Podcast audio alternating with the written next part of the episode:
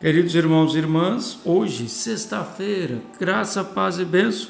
Para alguns é sextou, eu digo é dia de rezar e agradecer a Deus, porque sexta-feira é um caminhar da semana trabalhada na presença do Senhor. O trabalho dignifica o homem. O trabalho é um dom que Deus nos deu. Olhar o trabalho apenas como sofrimento é não ter a sabedoria de Deus. Hoje é dia de São Josafá, bispo e mártir. Josafá nasceu na Ucrânia em 1580 e foi morto na Bielorrússia em 1623. Monge e bispo, dedicou-se ativamente à reforma da vida monástica, lutou pela unidade da igreja e trabalhou para a promoção social do povo. Tendo enfrentado a hostilidade dos poderosos, foi martirizado por cristãos sectários. Seu exemplo nos convida a sermos fortes e perseverantes no empenho pela unidade dos cristãos.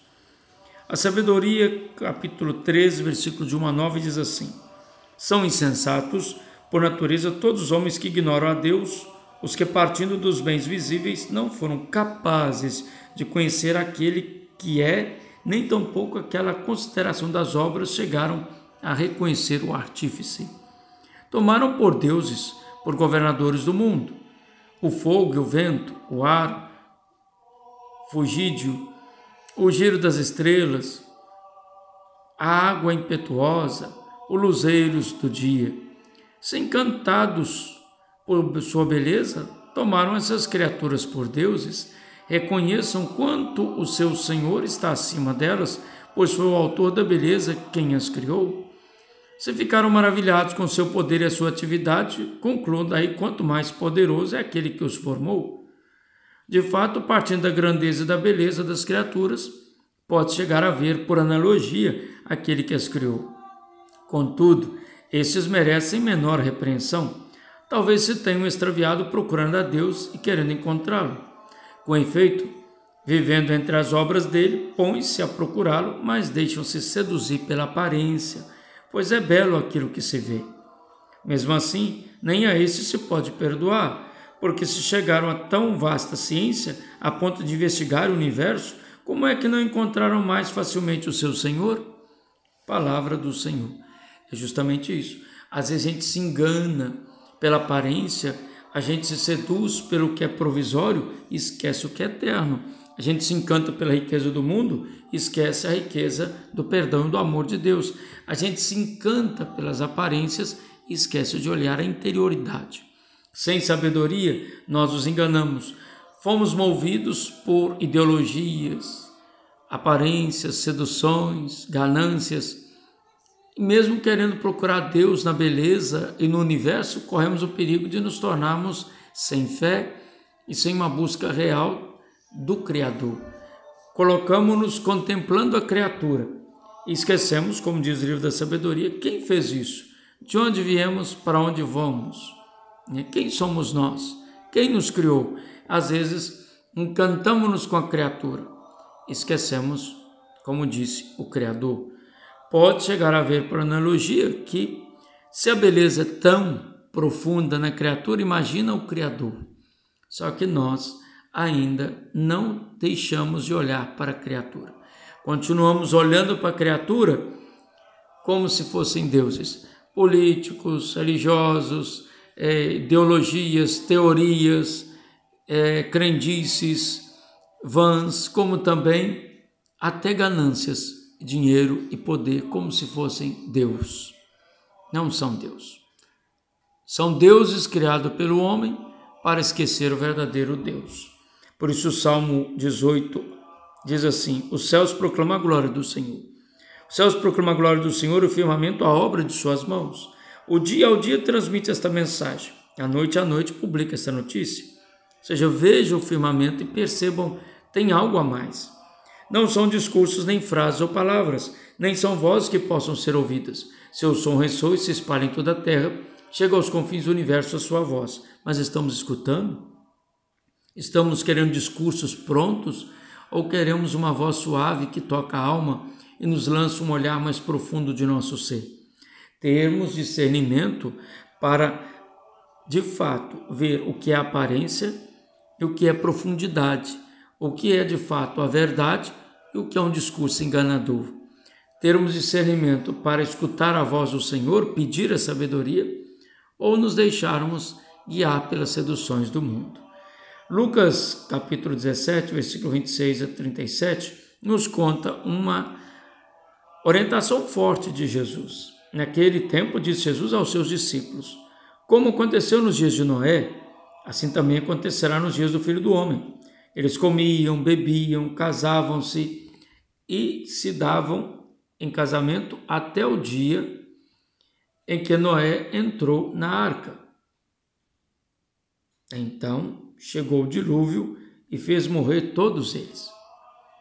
Acontecerá como nos dias de Ló: comiam e bebiam, compravam e vendiam, plantavam e construíam.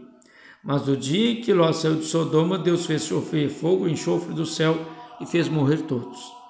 O mesmo acontecerá no dia em que o Filho do Homem for revelado. Nesse dia, quem estiver no terraço, não desça para apanhar os bens que estão em sua casa. E quem estiver nos campos, não volte para trás. Lembrai-vos da mulher de Ló. Quem procura ganhar sua vida vai perdê-la, e quem perde a sua vida vai conservá-la. Eu vos digo: nessa noite, dois estarão numa cama.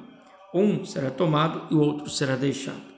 Duas mulheres estarão moendo juntas, uma será tomada e a outra será deixada.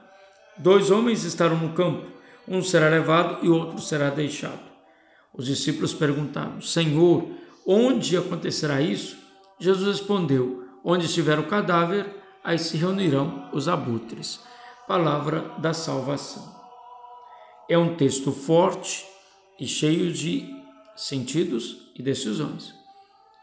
Perceber as belezas de Deus, perceber o tempo de Deus, perceber a força de Deus, perceber a possibilidade de mudança de nossa vida para irmos com o Senhor e não correr atrás de vãs filosofias ideais perdidos.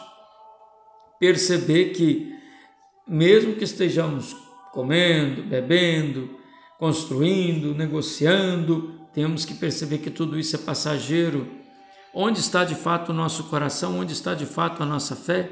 Onde está de fato o nosso empenho? Corremos o perigo de olhar para trás para buscar coisas perdidas que são pecaminosas e nos transformarmos em sal. Perdemos a nossa vida. Por isso, um será deixado, outro será levado. Seremos nós que seremos levados ou deixados.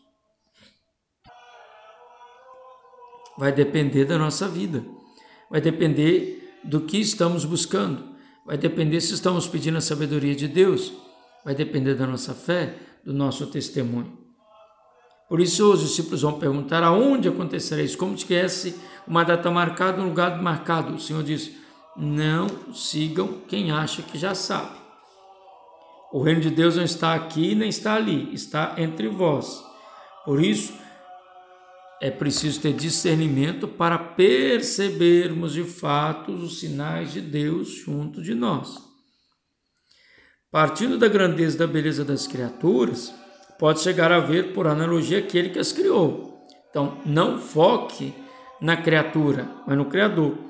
Sejamos sensíveis para acolher as maravilhas que o Senhor realiza no mundo e empenhamos nossa vida no compromisso com a vinda do Senhor, com testemunho, para que de fato nós possamos desejar. Não temos que ter medo do fim dos tempos, nem do fim da nossa vida terrestre. Nós devemos nos esforçar para entregar esse medo ao Senhor e confiar que Ele está agindo e querermos de fato encontrarmos com Ele. O Padre Anderson, mas isso é muito difícil. Não, não é não. Para os homens, sim, mas para Deus, onde está a nossa oração? Será que a gente está rezando para ter coisas ou para ter o céu? Nós estamos rezando para ter o encanto do invisível que age em nós ou estamos tão seduzidos pelo visível que estamos esquecendo que a vida é finita? Não sabemos o dia da manhã, não sabemos o que vai ser essa noite e ainda ficamos agarrados em avarezas, brigas políticas, ideologias, destruição do outro e desconstrução de coisas sérias e importantes? É isso que é servir ao Senhor? Pois bem, precisamos estar atentos.